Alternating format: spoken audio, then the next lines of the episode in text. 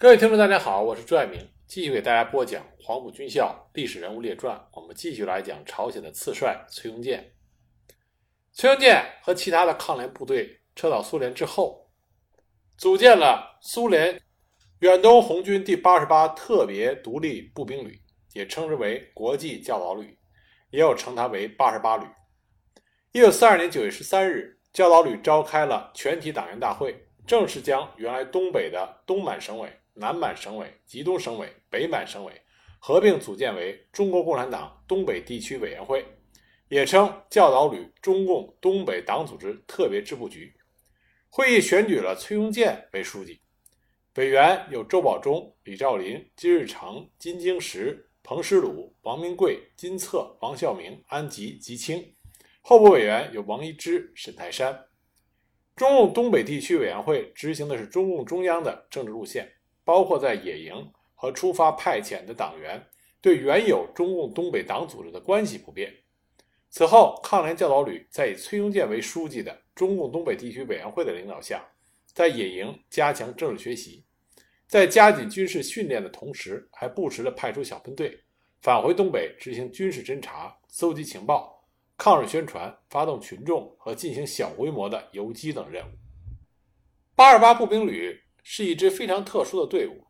它原则上呢是中国共产党领导的抗日游击队，实际上接受的是苏联远东军区的直接指挥。它的成员有中国人、朝鲜人、苏联人以及苏籍的赫哲族人，所以也称之为国际旅。在国际旅中，中国人和朝鲜人是主要的组成力量。这也说明九一八事变之后，东北的抗日斗争，朝鲜的革命者与中国的革命者并肩作战，建立了亲如兄弟般的战友情谊。在与日本侵略者进行艰苦斗争的这个环境里，在中国共产党组织内部的朝鲜革命者明显的分为两支：一支是以金斗凤和武亭为首，组建了朝鲜独立同盟和朝鲜义勇军，主要是在陕北、华北、华中地区活动，作为中国共产党倡导的东方。反法西斯国际统一战线的成员，归属于中共中央直接领导。另外一支呢，是以崔庸健、金策、金日成为首，作为在中共统一领导下的抗日武装队伍的一部分，是以东北地区为斗争基地，是在中共东北党组织的直接管辖内。这两支队伍的最大区别在于，前者作为国际友人，始终被中国共产党看作一支统一战线中的国外力量。而后者从一开始就已经融合到了中国共产党的组织中，被当作中国的少数民族干部看待。他和中共党内和抗联中其他干部没有什么区别。但是这种关系到了国际旅以后，就发生了悄然的变化。中国共产党在当时依然是作为共产国际的一个支部，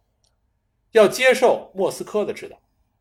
我们前面就提到了东北抗联战斗史中关于。抗联的武装斗争到底应该接受谁来领导啊？这是一个非常关键的问题，也给抗联的斗争带来了很大的困扰。中共在东北的党组织成立的时候是在1927年，当时受的是中共中央的直接领导。中共中央迁到江西革命根据地之后，也就是1933年之后，东北的党组织开始受上海中央局与中共驻共产国际代表团的双重领导。但是因为地缘的因素，与其他中共地方组织比较，东北的党组织一开始就很受莫斯科的特别关注。一九二八年到一九二九年，东北北部的党组织活动受到苏联的很大影响。哈尔滨特委的经费主要是由莫斯科提供的，同时也接受苏联党下达的任务。也就是说，在一九三三年之后，虽说是双重领导，但是来自于中共驻共产国际代表团的指挥更为直接。那么当时共产国际中共的代表团领导者是王明和康生，我们要客观的来认识王明、康生所领导的中共驻共产国际代表团，他们对东北抗联的指示，也曾有过非常正确、非常积极的一面。著名的“一二六”指示，就是在一九三三年由王明等人从莫斯科发出的。满洲省委正式讨论和接受了这一指示，才开始着手将东北义勇军中的三股力量，也就是旧军队、农民自发武装和共产党的游击队联合起来，成立了东北人民革命军，也就是后来的东北抗日联军。一九三四年，王明、康生联名向共产国际要求，从中共中央和共产国际各向海参崴派遣一名全权代表，帮助东北的工作，并且建立与共产国际的联系，每年拨给中共两万卢布作为上述工作人员的工资以及联络经费。每月从给中共的基金中拨出两百美元，以建立海参崴与东北党组织的正常联系。也就在同一时期，一九三四年十月，上海的三部电台均遭到破坏，再加上第五次反围剿失败，中共中央和红军主力被迫转移，所以中央与上海中央局还有共产国际同时中断了电讯联系。这使得一九三四年底，满洲省委失去了与上海中央局的联系，这样。对东北党组织的双重领导就变成了中共驻共产国际代表团的单独领导。但在这之后，中共驻共产国际代表团非常不负责任。为什么这么讲呢？因为1936年1月，他们将满洲省委撤销，成立了哈尔滨特委取而代之。之后又陆续成立了南满省委、北满省委和吉东省委，分别领导各地的抗日斗争。那他的想法是比较积极的，他认为各地的抗日斗争。有自己的省委进行领导，会更加的得力，实行的工作会更加的具体。但是他的缺点是，整个东北就没有一个统一的领导机关和组织系统了。而在这之后，随着环境的恶化，中共驻共产国际代表团设在海参崴的联络处和东北各党组织的联系相继中断。一九三七年十一月之后，中共驻共产国际代表团负责人王明和王家祥先后回到延安。这样设在海参崴的联络处也随之撤销，这使得东北的党组织彻底失去了与中央的联系。与此同时，东北地区的抗日斗争也陷入了绝境，因为随着抗日战争的全面爆发，为了巩固作为后方的东北，日本在东北正规师团在一九三八年已经增至了五十万人，除了一部分用于防备苏联，另外一部分就是用于围剿抗联。同时，日本人还推行了一整套的治安整肃计划，也就是匪民分离政策，强行建立集团部落，逼迫群众归屯并户，设置保甲，实行连坐法，这样就割断了人民群众与抗联部队的联系。东北的抗日斗争受到了沉重的打击，党组织纷纷被破坏，无法生存，武装力量也支离破碎。东北抗联全盛的时候，十一个军，四万五千人，还有各路的盟军、友军五千五百人。这是在抗日战争全面爆发之前的事情。到了1941年，抗联部队已经锐减到两千人。到1942年底的时候，东北的党及抗联部队的全部人员已经不足千人了。很多人在看抗联历史的时候，都有一个疑问：说如此艰苦、如此恶劣的斗争环境，他们为什么不退到苏联境内进行休整，回来再继续打日本人呢？其实并不是他们不想去，而是因为去不了。一九三二年六月一日，苏联中央政治局曾经作出决议，应把所有携带武器的中国官兵扣押并送往内地的军管区。一九三二年十二月，经过苏联政府的同意，马占山领导的东北民众救国军苏炳文部两千八百九十名官兵以及一千二百名平民退入苏联境内。一个月后，李杜和王德山所率领的五千余人也退入苏联。尽管苏联外交部拒绝了日本政府的抗议和交出中国官兵的要求，但是苏联政府也不能公开的放他们回国继续战斗，而是将这支部队收留在西伯利亚的一个劳改营中，给予苏军士兵的待遇。在外交风波过后，这些退入苏联国境的其中的中国平民经海参崴被送到了天津港，苏炳文等高级军官由欧洲转到回国。而大部分的官兵通过中亚地区送到新疆，交给了当时亲苏的新疆省主席盛世才收编。这些抗日勇士最后的结局其实是一个悲剧。我们前面在讲到盛世才的时候曾经提到过。但这次事件之后，苏联又做出了新的规定。一九三三年三月八日，斯大林签署了命令，说今后只扣押级别最高的长官，其余人员在解除武装后不必送往集中营，也不供养他们。而是向他们提供工作，如果拒绝工作，就把他们驱逐出境；如果他们愿意返回中国，不阻止他们自费离开。自1933年夏天起，先后有八支东北抗日部队假到苏联进入新疆，含家属总计约三万人。苏联采取的政策目的很清楚，既不得罪日本人，也对得起中国人。1937年底到1938年初，抗联十一军军长齐志忠和北满临时省委执行会主席、三军军长赵尚志赴苏请求援助，六军军长戴洪斌率部退入苏境，都被苏军扣押。时间长达一年以上，因此抗联的部队不是不想退入苏联的境内进行休整，而是一旦进入苏联境内，就有可能会被扣留、扣押。但是后来形势发生了改变，原因是因为苏联内务人民委员部远东边疆区内务人民委员会管理局局长刘希科夫叛逃了。刘希科夫是被派到远东地区负责肃反工作的。我在另外一个专辑里边。讲到布留赫尔元帅率领远东的苏联红军与日军作战的时候啊，讲到过刘希科夫叛逃事件。刘希科夫叛逃事件直接导致了张古峰战役和诺门坎战役，这也意味着苏联和日本的关系骤然紧张起来。那么，苏联认为中共在东北的组织以及抗联的剩余部队，就可以成为一支不可或缺的可以借用的力量。其实早在二十世纪二十年代，苏联就利用中共党员在远东开展了情报工作。满洲省委曾经应共产国际的要求，介绍干部加入到苏联远东情报部门，专门为苏联收集军事情报。这些干部完全是由苏方的管理和指挥。实际上，他们已经脱离了中共党籍，而转入了联共。但在很长的一段时间里边，苏联采取的是相对隐蔽的情报合作工作。而并没有直接给抗联直接的支援，但是情况发生了根本性的转变。一九三九年四月十五日，弗洛西洛夫和贝利亚给远东军区下达了命令，允许苏联远东红旗第一、第二方面军军事委员会向中国游击队提供武器、弹药、粮食和药品，并且指导他们的工作，允许从扣留的游击队员里派一些经过审查的人回东北进行侦察工作。并且为游击队的活动提供帮助。也正是这种态度上的根本转变，第二方面军啊，红旗第二方面军的领导人会见了之前被扣留的东北抗联领导人赵尚志和戴洪斌。双方面会谈之后，苏联方面决定帮助赵尚志和戴洪斌率领一支一百多人的队伍回到东北，组建司令部和秘密基地。提供全面的物资帮助，作为交换，赵尚志和戴洪斌为苏军提供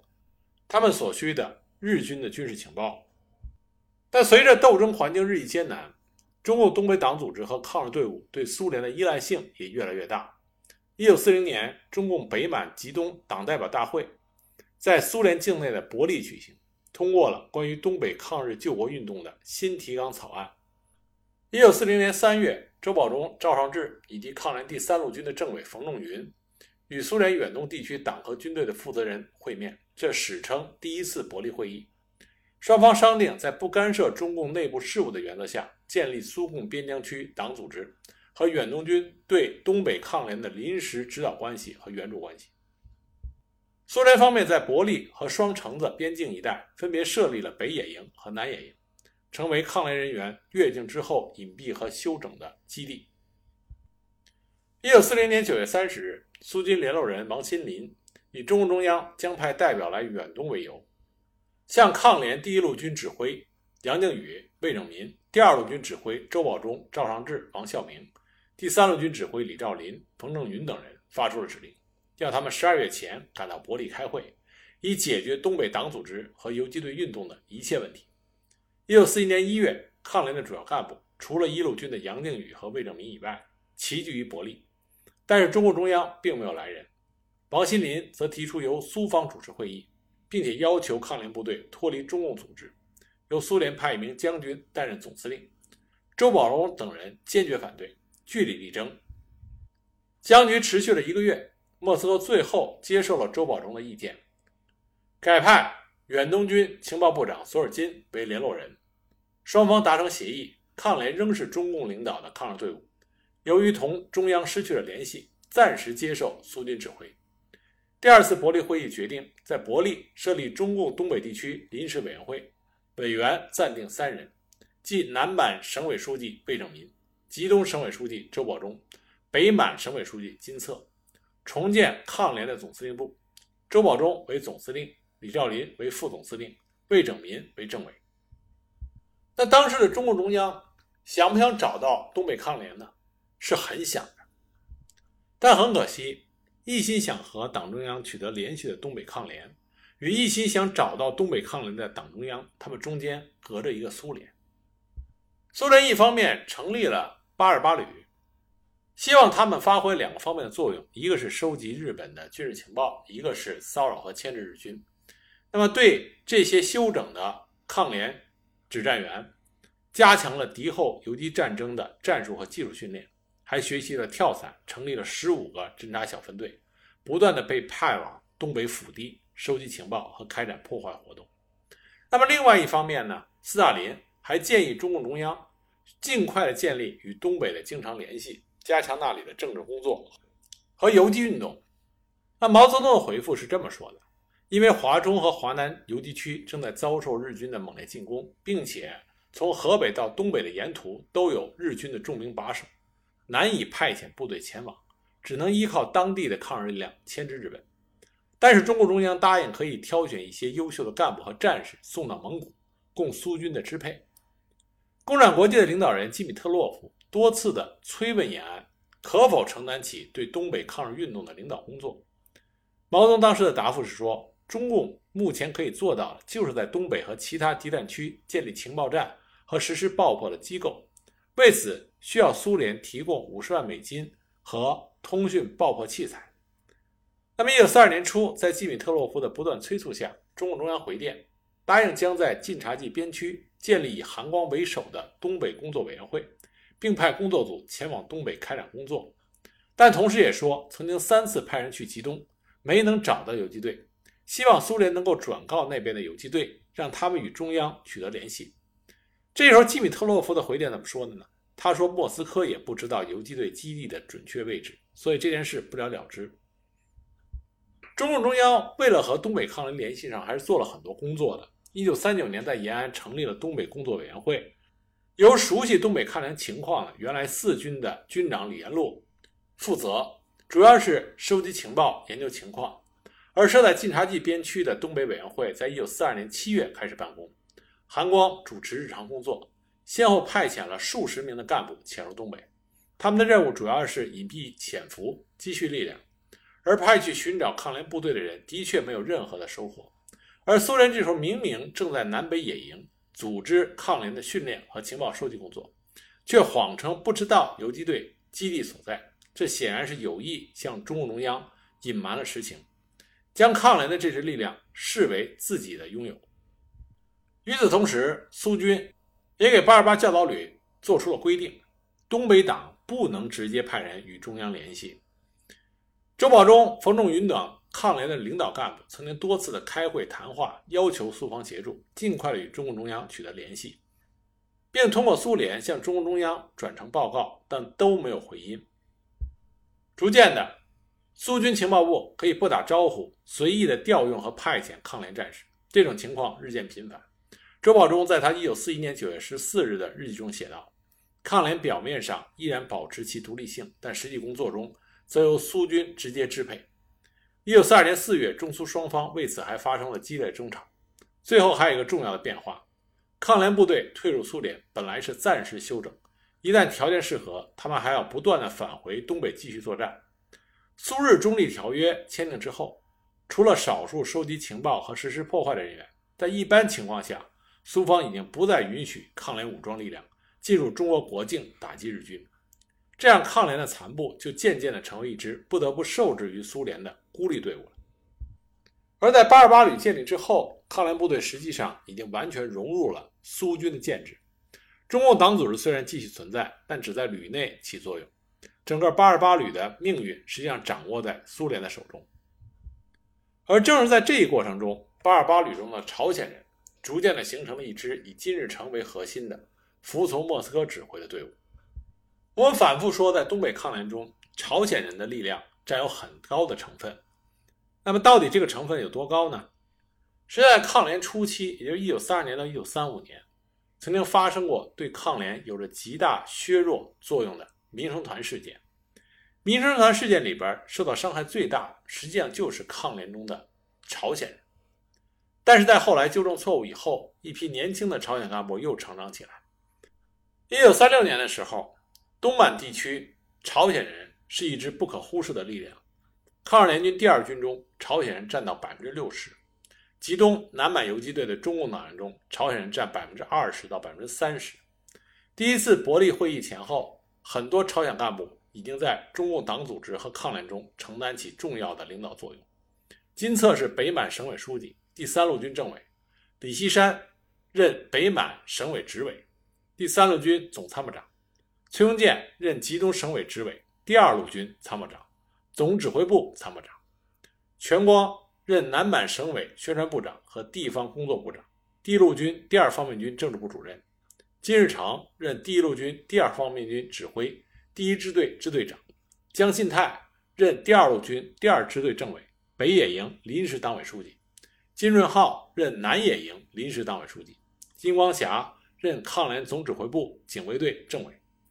在这批干部中，金日成实际上属于后起之秀。他与金策、崔庸健、李锡山相比，金日成不仅职务低、年纪轻，但是他敢说敢做，很引人注目。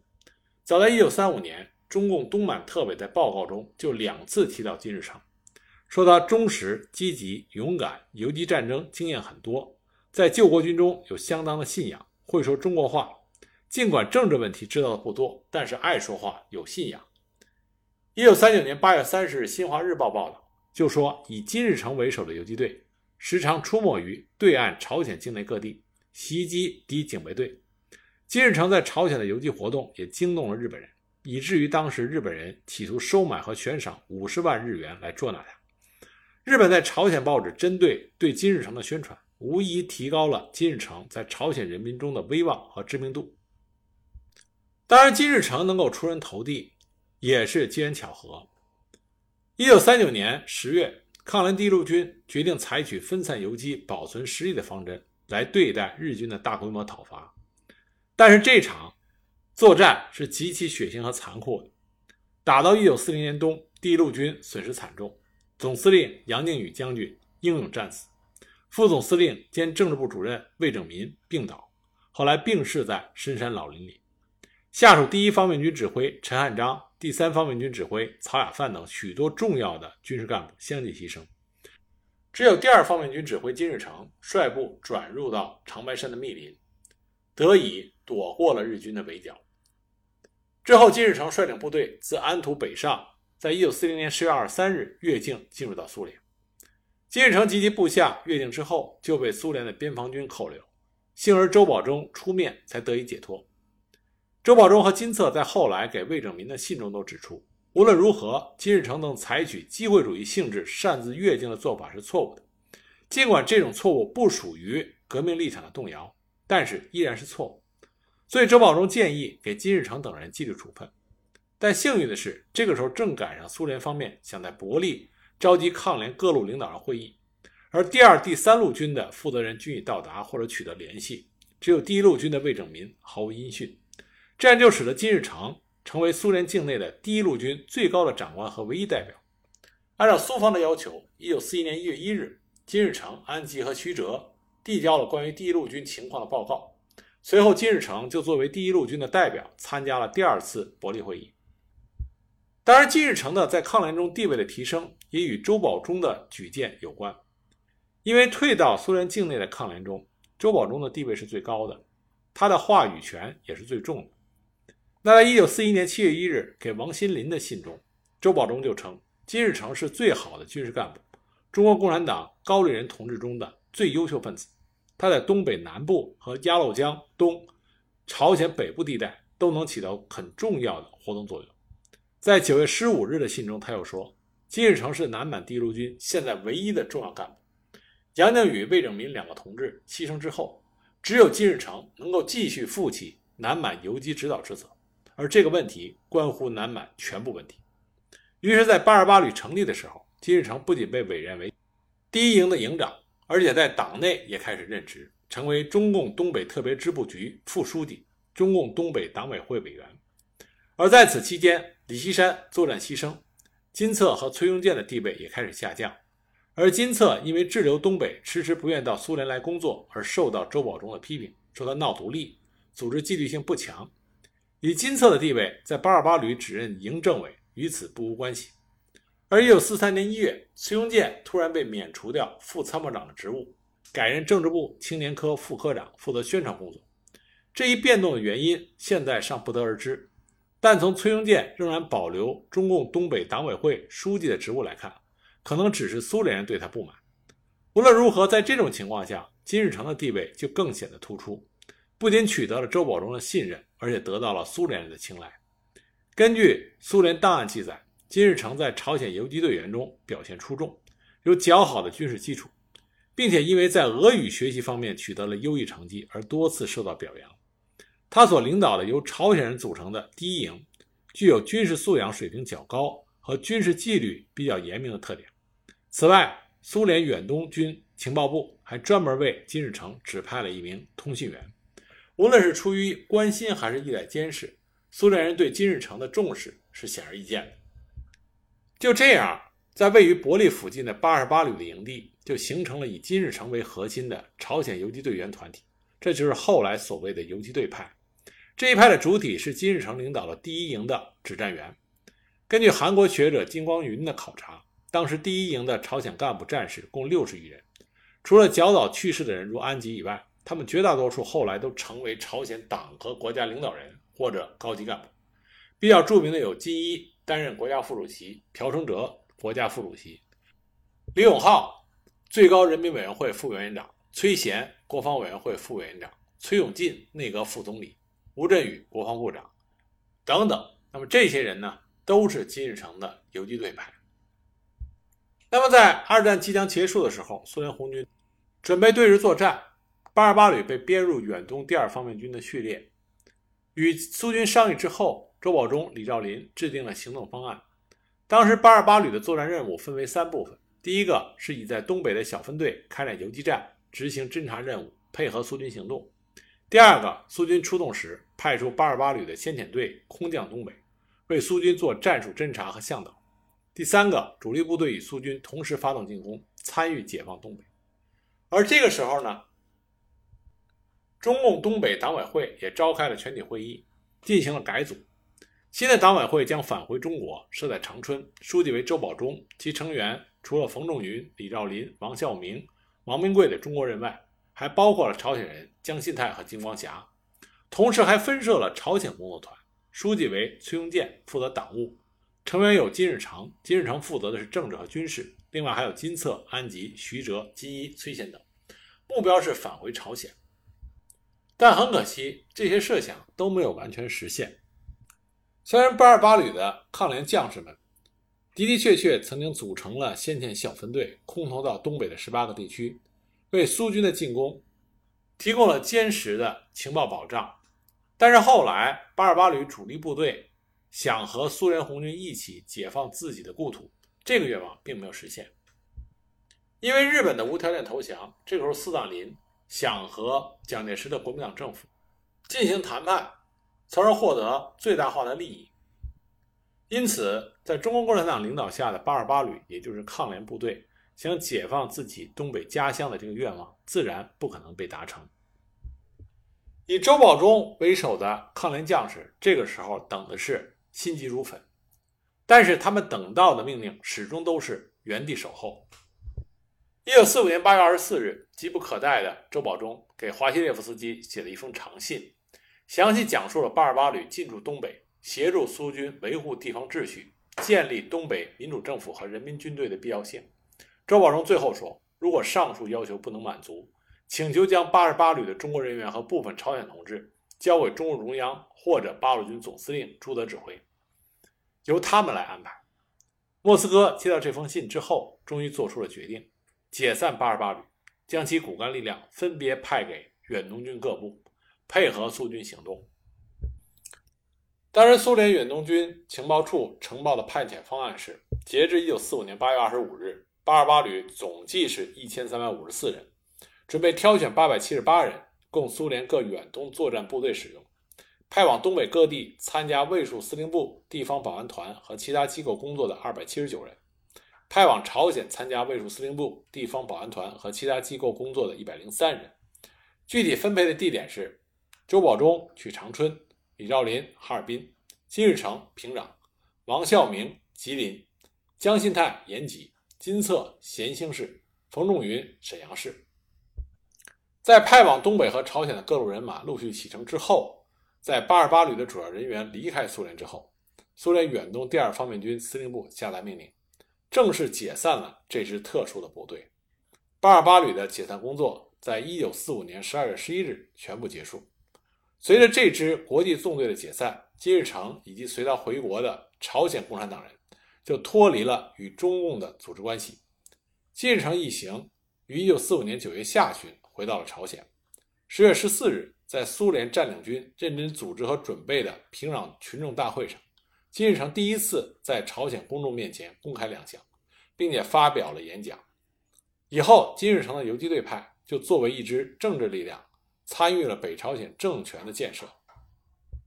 根据周保中的记载，到了一九四五年十一月。在朝鲜苏联占领军中工作的原来八二八旅的人员，全部脱掉了中共党籍和东北抗联的军籍。按照在东北抗联中的资历，按照在中国共产党中的资历来说，崔庸健都远远超出了金日成。但也正因为如此，崔庸健必定不会被莫斯科选中，成为共产国际在朝鲜的代理人。金日成。早早的启程，回到朝鲜境内，而崔庸健这个时候是和周保中、冯仲云一起到达了长春。一九四五年九月十八日，崔庸健向先期到达东北的中共中央组织部长彭真和陈云进行了关于东北党组织领导的东北抗日游击战的详细汇报。这也是第一次，中共中央的高层领导人听取了完整的。东北抗联的战斗史，